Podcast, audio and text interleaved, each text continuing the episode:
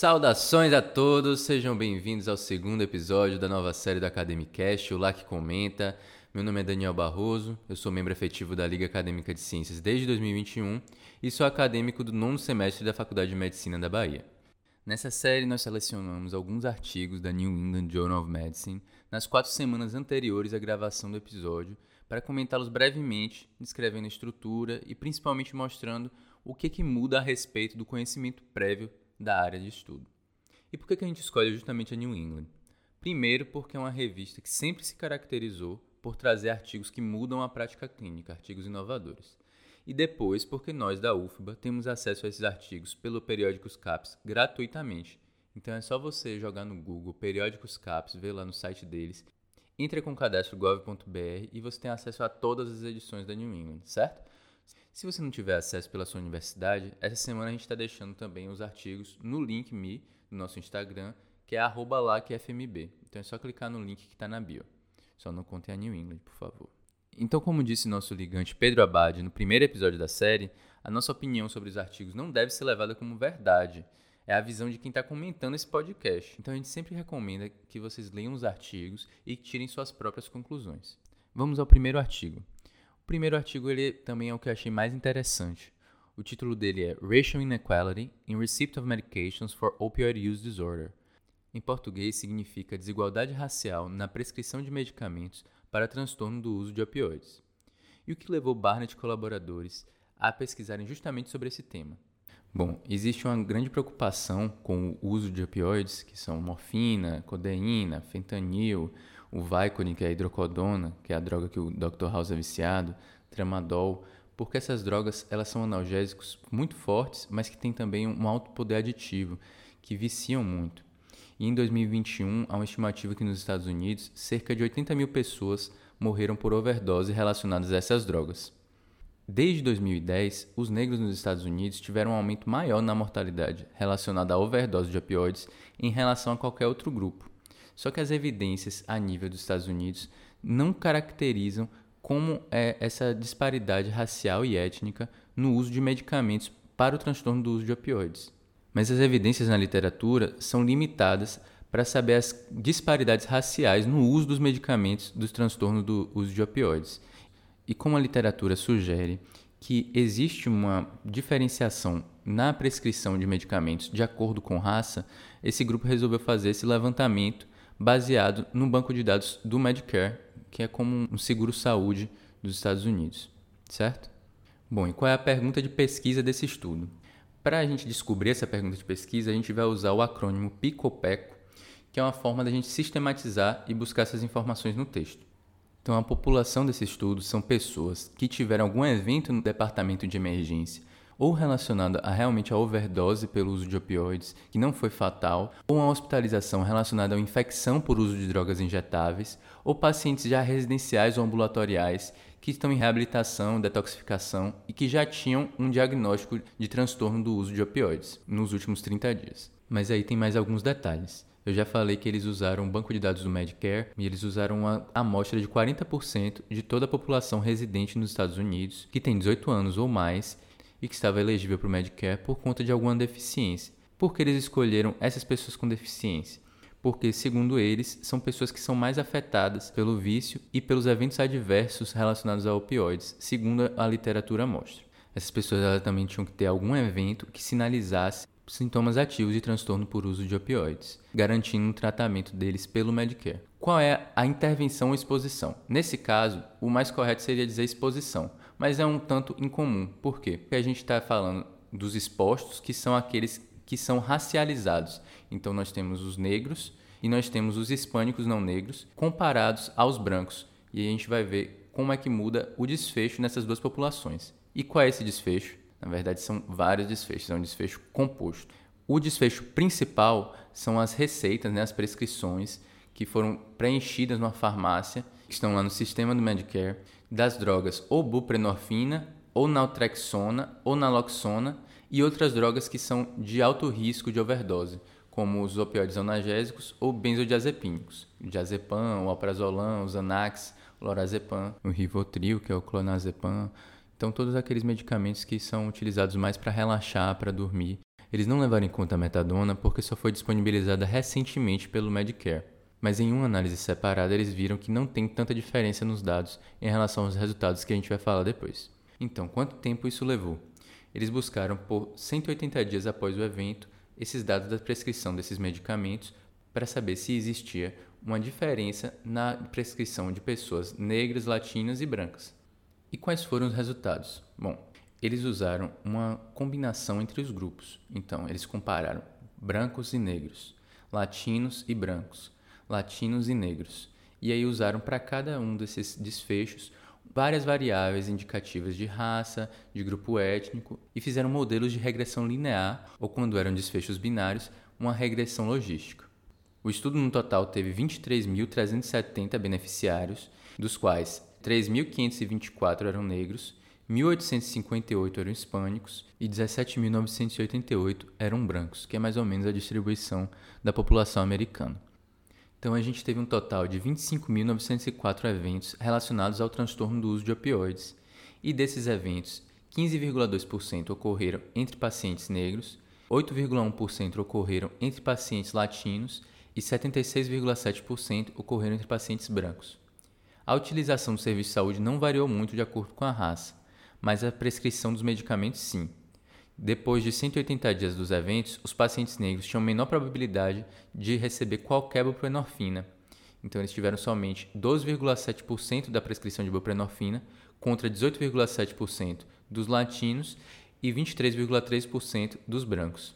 A buprenorfina também é um opioide, só que é um opioide que não tem tanta ação analgésica, não tem tanto efeito, mas ele se liga aos mesmos receptores e ele é usado no transtorno o uso de opioides. Teve a prescrição também de opioides verdadeiramente analgésicos e essa prescrição não variou entre os grupos. A prescrição de benzodiazepínicos, essa sim variou. Então, depois dos eventos, 23,4% dos pacientes negros receberam a receita de benzodiazepínicos contra 29,6% de hispânicos ou latinos, que aqui estou usando como semelhantes, e 37,1% de pacientes brancos. Ainda em relação à buprenorfina, pelo sistema eles conseguem identificar a quantidade de dias de suprimento aquele paciente teria. E houve uma diferença significativa entre os pacientes negros e os pacientes brancos. Então, pacientes negros, uma análise estatística ajustada, ou seja, que a gente balanceou ali os vieses, as variáveis de confusão, 23,4 dias a menos de prescrição de medicamentos do que os pacientes brancos. Esses pacientes negros também tiveram a menor porcentagem de receitas que durassem até 150 dias de suprimentos de buprenorfina em relação aos pacientes brancos, 30,1% contra 44,8%. Eles também mediram principalmente outros dois medicamentos, que foi a naloxona, que teve um resultado similar de 14,4% de prescrições para pacientes negros contra 20,7% de pacientes hispânicos e 22,9% entre pacientes brancos, mas a naltrexona já foi incomum e não houve tanta diferença por grupos raciais em relação à prescrição desse medicamento. Eles não encontraram diferenças na prescrição de medicamentos pelas subpopulações, ou seja, em cada grupo racial, de acordo com o sexo. A maioria dos pacientes que recebeu as receitas desses medicamentos, eles já tinham recebido os medicamentos anteriormente ao evento para o tratamento do transtorno do uso de opioides. Entre pacientes que não haviam recebido prescrições de medicamentos antes do evento, não teve tanta diferença de raça ou grupo étnico em termos absolutos. Por exemplo, entre pacientes que não tiveram nenhuma receita para medicação contra o transtorno do uso de opioides, 6,7% dos eventos entre pacientes negros e 9,2% dos pacientes brancos foram seguidos de alguma prescrição de buprenorfina nos 180 dias após o evento. Eles concluem o estudo dizendo que encontraram grandes diferenças étnicas e raciais na prescrição de medicamentos para transtorno do uso de opioides entre beneficiários do Medicare com deficiência, especialmente quando comparados os dados entre pacientes brancos e negros. Então vamos aos vieses, ressalvas e aplicabilidade clínica desse estudo. Bom, eu queria começar pela aplicabilidade clínica porque é um artigo que a gente não costuma ler. É um artigo que fala sobre diferenças raciais no tratamento de pacientes. E é um artigo que abre um alerta para que a gente entenda que a nossa prática clínica ela também pode ser imbuída de preconceitos e que a nossa prática, dependendo do serviço que a gente esteja, dependendo de como a gente compreende o sistema de saúde, vai somente reforçar um comportamento e um padrão racista acho que além disso não tem muito mais o que dizer para a clínica. Vamos aos vieses e ressalvas. Então, primeiro é um estudo observacional, né, para começar. Então, é mais difícil de controlar variáveis de confusão. os grupos eles têm diferenças entre si. Então a gente vê que os pacientes negros antes do evento já tinham recebido menos buprenorfina do que os pacientes brancos e hispânicos. Então a gente vê essa diferença entre os grupos porque seis meses antes do evento acontecer, os pacientes negros já tinham menor probabilidade de ter recebido a buprenorfina. Então, antes dos eventos, 9,2% de pacientes negros receberam buprenorfina, contra 16% dos pacientes hispânicos e 20,2% dos pacientes brancos. Naloxone também houve uma diferença significativa e benzodiazepínicos também. Isso levou, como eu falei antes, não haver uma diferença significativa entre os grupos que já não recebiam os medicamentos. Porém, os negros não receberam os medicamentos muito mais do que os brancos, antes de qualquer evento. Segundo ponto de viés, ele se baseia em dados secundários, ou seja, esses dados eles não foram feitos intencionalmente para o objetivo da pesquisa. Nesse caso, foram os dados do Medicare. Então vocês têm que pensar como é o preenchimento dessas informações, por exemplo, como se fosse um DataSUS nas devidas proporções. Esse sistema ele é preenchido corretamente, meticulosamente. Os médicos que preencheram são equiparáveis e preenchem da mesma forma em todos os Estados Unidos. O preenchimento dessas informações varia com a raça dos pacientes, os próprios autores eles reconhecem que levam em conta as prescrições preenchidas, mas nem todas aquelas que foram escritas necessariamente são preenchidas no sistema. As mesmas unidades atendem uma proporção similar de pessoas negras, latinas e brancas, então pode ter unidades que atendem mais uma população do que outra. E essas unidades elas têm a mesma infraestrutura, financiamento, disponibilidade de remédios e outras coisas? É difícil de dizer. Então é preciso dizer que eles tentaram controlar os vieses de várias formas. Eles fizeram análises com controle por Estado americano, por exemplo, porque eles viram que as diferenças regionais do tratamento do racismo eram grandes entre os estados. Outra questão que o estudo observacional também não possibilita é a randomização e o equilíbrio dos grupos. Então fica mais difícil de evitar variáveis de confusão, como eu disse. Só que isso não quer dizer que o estudo seja inválido. É uma limitação inerente dessa pergunta de pesquisa. Esse fato ele aconteceu nessa amostra que é do mundo real e que tem sim outras variáveis de confusão incluídas. Nessa amostra deles, por exemplo, foi visto que pacientes negros do Medicare com alguma deficiência receberam menos opioides. Você pode argumentar que não foi porque eles foram negros, mas independentemente, os negros receberam menos. Além disso, foi feita uma análise estatística ajustada para compensar a impossibilidade de randomização e balancear mais os grupos, o que vai diminuir a probabilidade do viés de confusão. Tem muitas causas que podem ser responsáveis por esse resultado que eles apresentaram. É difícil da gente inferir se o responsável é o médico que prescreve, se são as unidades que sistematicamente podem ser melhor financiadas para a população branca ou para qualquer outro fator causal. Mas o resultado é, muito provavelmente, o que vemos nesses estudos. As pessoas negras receberam menos prescrição dos medicamentos em relação às pessoas brancas. E a hipótese dos autores, e a minha também, é que se deve ao racismo estrutural tem ainda um enorme número de critérios de inclusão que levam a alguns problemas de generalização dessa população escolhida. O que é que significa isso? Significa que é difícil a gente pegar esse resultado e colocar em qualquer outra população. Por exemplo, eles se limitam à base de pessoas com deficiência assistidas pelo Medicare por pagamento por serviço. Eles reconhecem, por exemplo, que seria difícil já generalizar para usuários do Medicare Advantage, que seria um seguro-saúde privado através do Medicare. Mais difícil ainda é a gente generalizar isso para outros contextos, por exemplo, pacientes que não têm deficiências, ou pacientes que são estáveis, que não têm um transtorno do uso de opioides, muito menos pacientes que não têm qualquer relação com o transtorno do uso de opioides. Então temos que ter cuidado com a generalização desses achados. No geral, é um estudo que eu gostei muito mesmo, achei muito, muito interessante. Tem um tamanho amostral grande, foi bem conduzido, tem a maior base de dados disponível para isso e teve um grande tamanho de efeito, ou seja, a gente viu que varia bastante entre as populações o desfecho encontrado. Então a gente acredita que esse é um achado que seria encontrado em outros estudos. Então vamos ao segundo artigo que eu escolhi, 15 Years Outcomes After Monitoring Surgery or Radiotherapy for Prostate Cancer. Vou gastar meu inglês mesmo porque eu vou ser zoado de qualquer forma. Então, em português, significa desfechos de 15 anos após monitoramento, cirurgia ou radioterapia para câncer de próstata. Então, por que Hamd e colaboradores têm uma pesquisa longa e que já tem vários artigos publicados a respeito desse tema?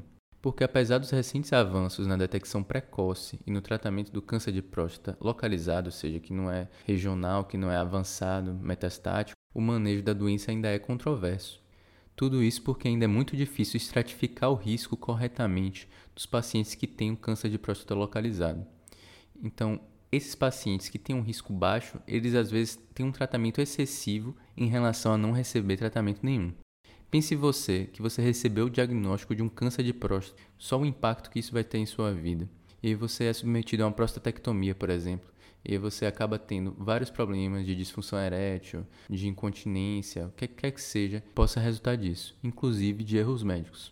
Agora, isso não quer dizer que a, o próprio câncer de próstata não cause dano e também não seja responsável por muita morte ainda. Então, nos Estados Unidos, a gente tem um dado de 2020 que 192 mil homens receberam diagnóstico de câncer de próstata e 33 mil homens morreram por causa da doença.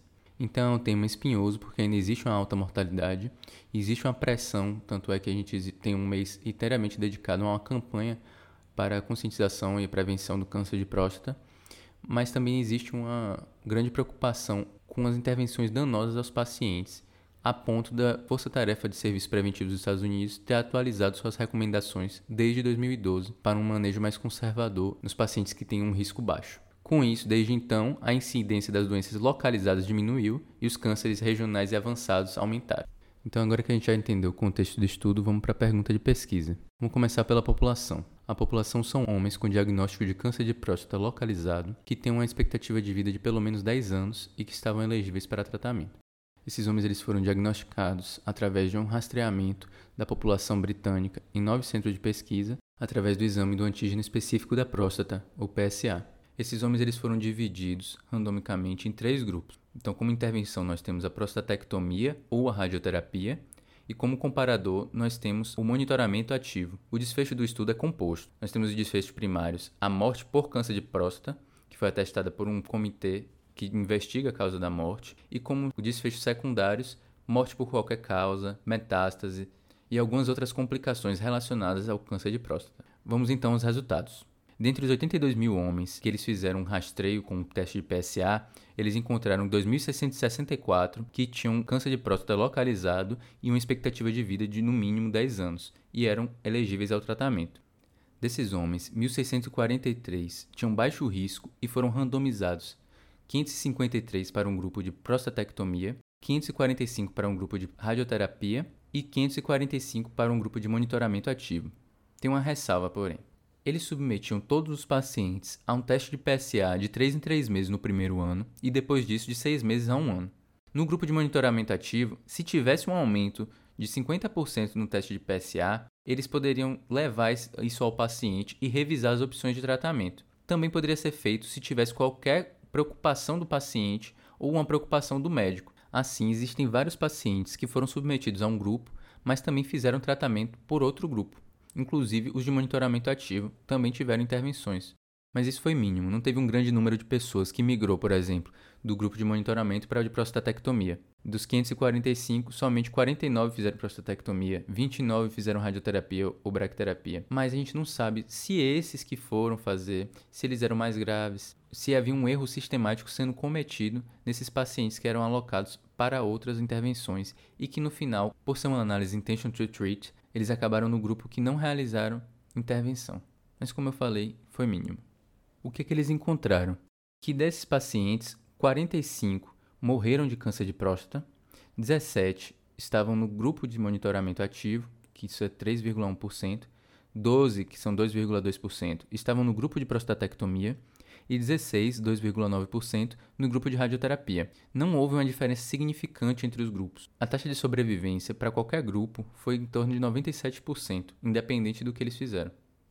Quando nós vamos aos desfechos secundários, nós vemos também que não há uma diferença significativa entre morte por qualquer causa entre os grupos. No entanto, a gente vê que mais pessoas tiveram metástases no grupo de monitoramento ativo, 9,4% em comparação a 4,7% do grupo de prostatectomia e 5% do grupo de radioterapia. Nós também vemos que os pacientes que estavam no grupo de monitoramento ativo tiveram maior proporção de estágios avançados da doença, um número maior deles também teve que fazer terapia de deprivação andrógena a longo prazo. Mas é uma coisa que é clara: se você tem um câncer localizado e retira uma próstata, por exemplo, você vai ter menos complicações relacionadas ao câncer, mas você vai ter complicações relacionadas à intervenção que você fez. A conclusão que eles chegam é que, dependendo dos efeitos colaterais que o paciente tiver nesses tratamentos mais agressivos, esses tratamentos mais agressivos resultarão em mais dano do que bem ao paciente. citando então fazer um trade-off, ou seja, ponderar entre os benefícios de curto e longo prazo e os efeitos do tratamento. Então, os efeitos urinários, os efeitos intestinais, os efeitos sexuais e os riscos de progressão da doença.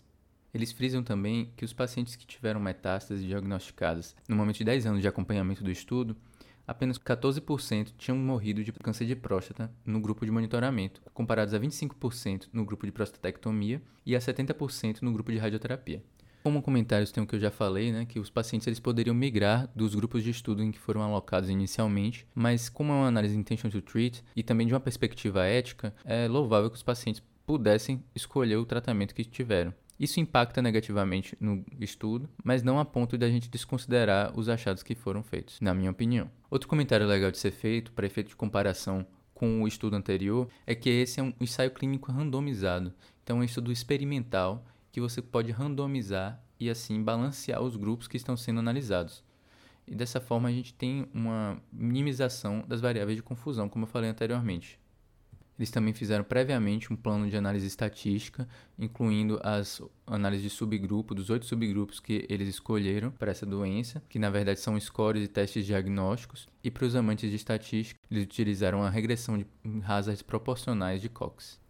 Vamos então ao último artigo desse podcast, Phase 3 Trial of Sotatercept for Treatment of Pulmonary Arterial Hypertension.